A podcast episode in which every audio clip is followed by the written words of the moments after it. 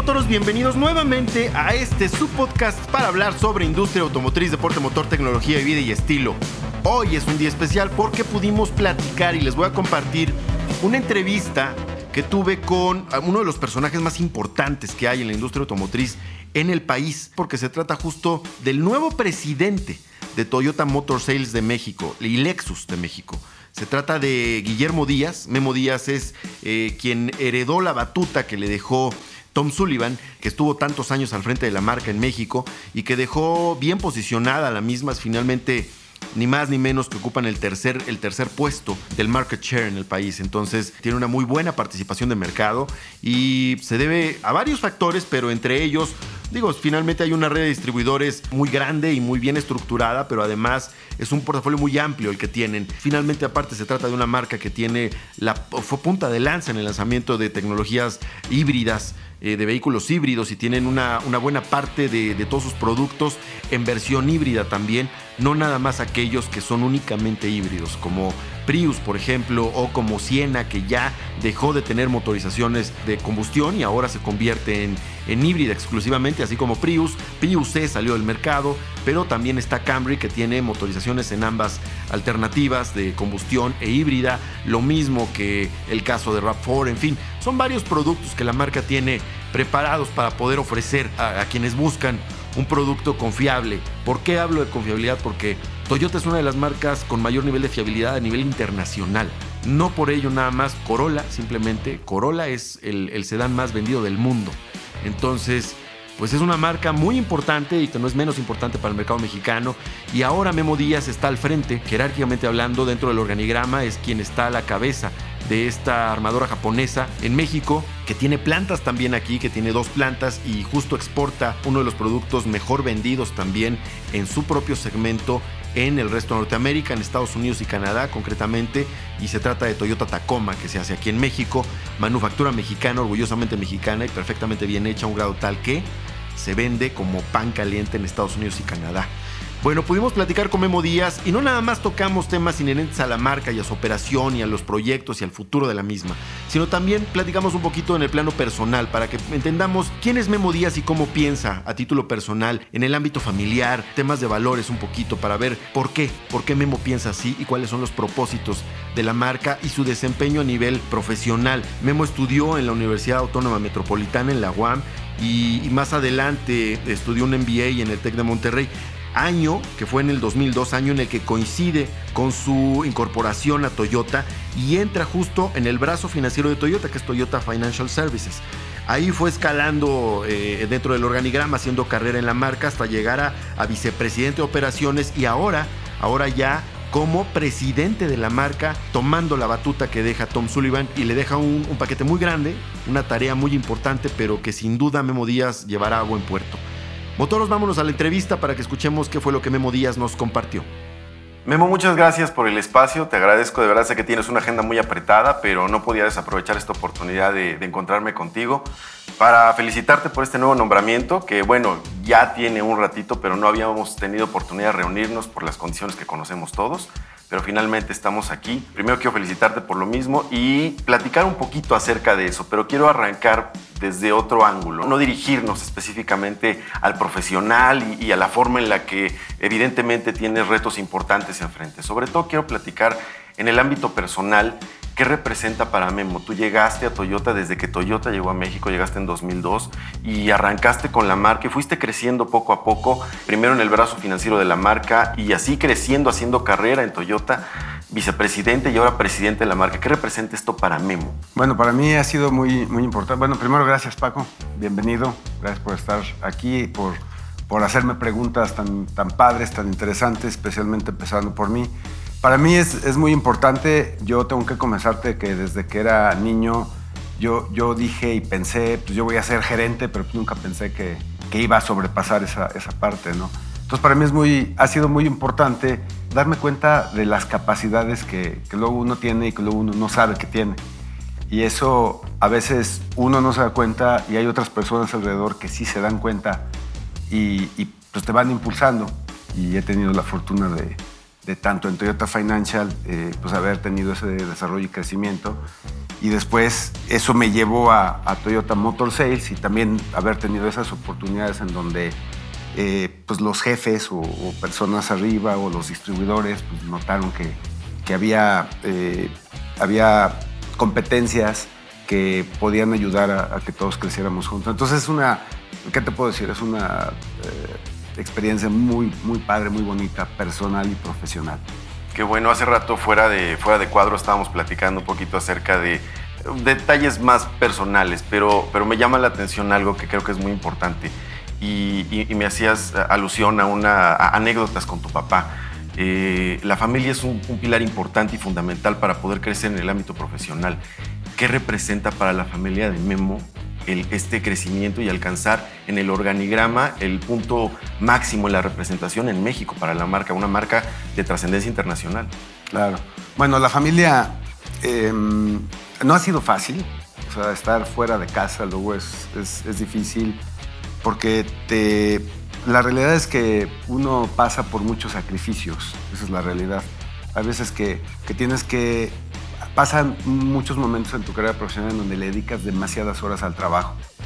Y, posteriormente te vas dando cuenta de que no es, eso no es necesariamente bueno. Siempre hay que buscar un equilibrio, balance, un balance vida personal trabajo, porque ni tanto para una cosa ni tanto para la otra. Entonces, sí ha habido esos sacrificios eh, durante, yo te diría, años pero finalmente pues, me he dado cuenta de que la familia es importante, la esposa es importante, ver crecer a tus hijos es importante.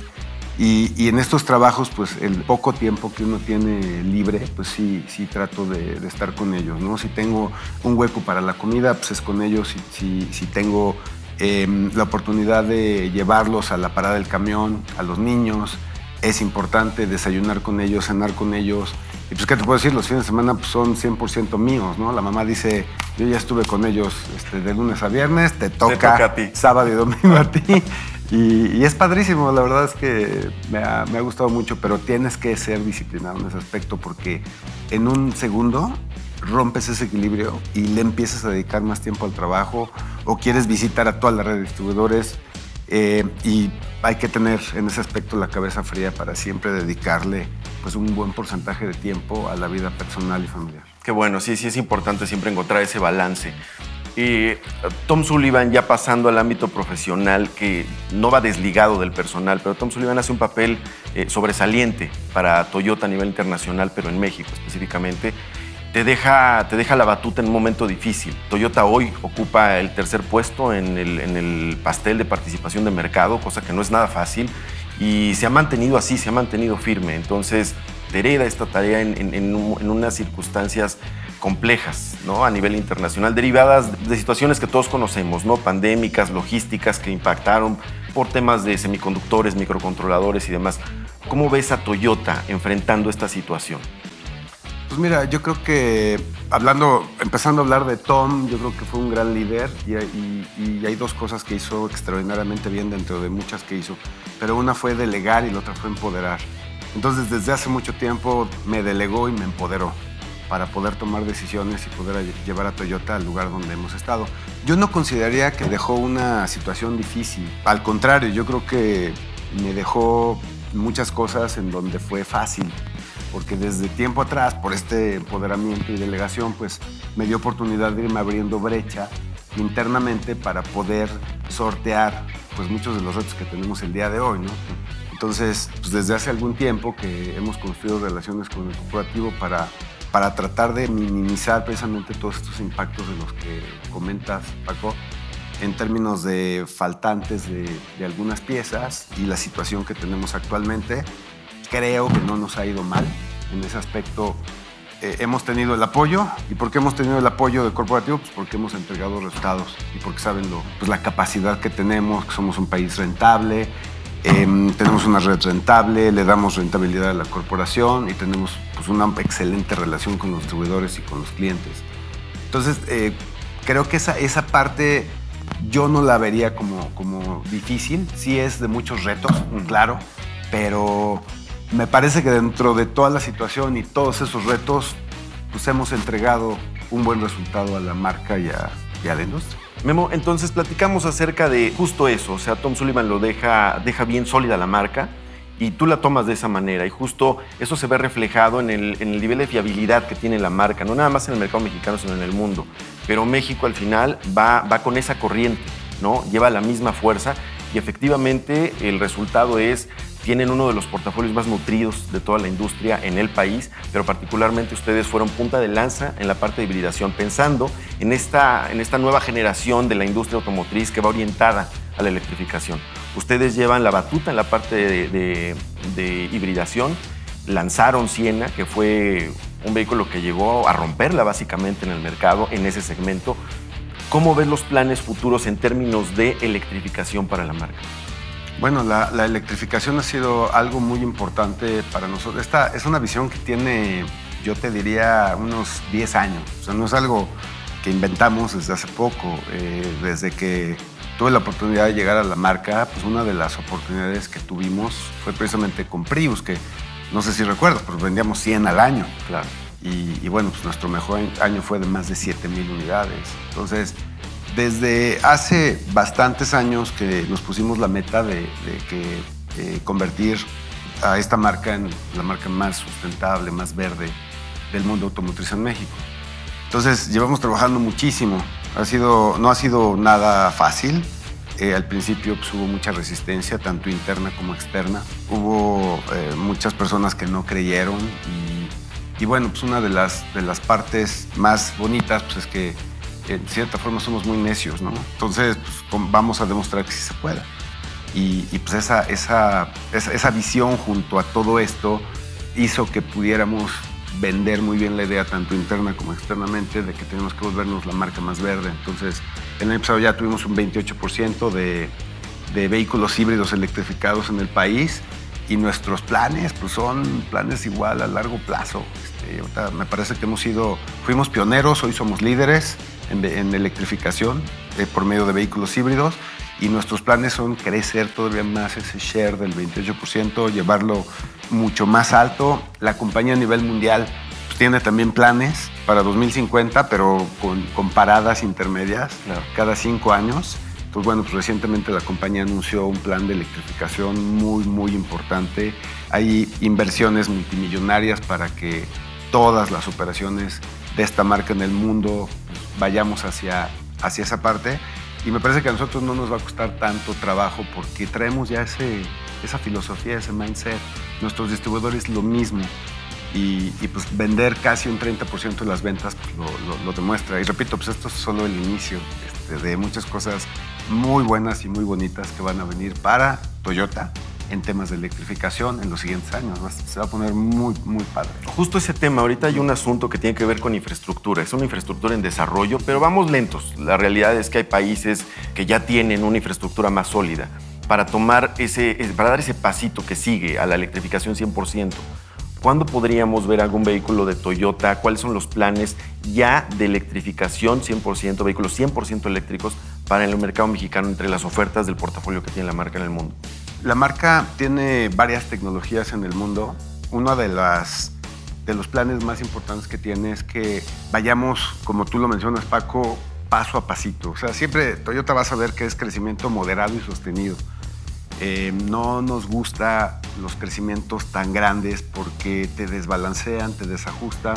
Nos gusta planear, ir poco a poco creciendo. Entonces, hay muchos caminos para llegar a, a, la electrificación al 100% y nosotros pensamos que, eh, bueno, pues el primero han sido los vehículos híbridos electrificados, ese es uno de los caminos más importantes, pero pues también hay otros que la compañía a nivel mundial pues, tiene y ofrece a, a sus clientes, ¿no?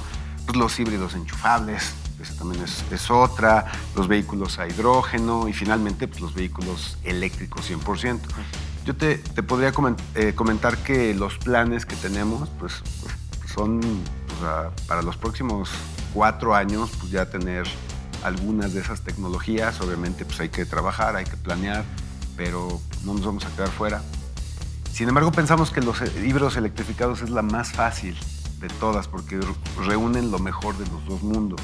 Y poco a poco te están dando los híbridos más rendimiento en términos de litros por kilómetro y eficiencia. Entonces, pero eventualmente pues, tendremos que llegar y vamos a llegar a los vehículos 100% eléctricos. Que bueno, ya para cerrar, recientemente fue la apertura de la planta de Guanajuato, digo, no fue ayer, en la Paso del Grande, pero es para exportación de, de un vehículo muy demandado en América del Norte. ¿Cómo va esta parte considerando el tema pandemia y qué planes hay para poder seguir exportando o crecer el nivel de exportación de, de, de la producción en México? Bueno, yo creo que el futuro es, es brillante en términos de, de producción. Eh, la planta actualmente pues, tiene una capacidad de 166 mil vehículos. Las limitantes pues, han sido los, los, los eh, semiconductores y algunos componentes. Pero el futuro en términos de producción pues, es, es brillante, es brillante para, para, México. Dos plantas, somos básicamente los únicos productores de Tacoma para América del Norte y nuestro principal cliente es, es Norteamérica, las pickups se venden como pan caliente. Aquí en México, precisamente lo que estamos trabajando es obtener un poco más de producción, pero te puedo decir que el, el futuro es brillante y pues, también es electrificado. Memo, muchísimas gracias, gracias por Muchas el gracias, espacio eh, nuevamente y, y, reitero mi felicitación por, por, por, el nuevo cargo y, y, el nivel de, de, responsabilidad que representa y con toda seguridad la forma en la que lo vas a, lo vas a abordar y lo vas a, a poder eh, sacar adelante. Gracias, Memo. Y eso fue lo que Memo Díaz nos compartió acerca de los planes futuros de la marca, pero además un poquito de quién es Memo Díaz y a título personal, en el ámbito personal que es y cómo piensa, un personaje de los más importantes en la industria automotriz en México. Y evidentemente Latinoamérica y, el, y Norteamérica, incluso porque tiene repercusión las decisiones que él tome aquí, lo que va a ocurrir para la marca en otras regiones. Motoros, muchas gracias nuevamente por estar conmigo y escucharme, escuchar lo que tengo que, que, compartirles acerca de lo que ocurre en el mundo de los autos. Gracias, nos vemos en el siguiente episodio. No olviden, por favor, si les gustó el podcast, recomiéndenlo. Si no, mándenselo a quien no les caiga bien, pero mándenlo, mándenlo mucho, por favor, compártanlo. Gracias, Motoros, nos vemos en el siguiente episodio.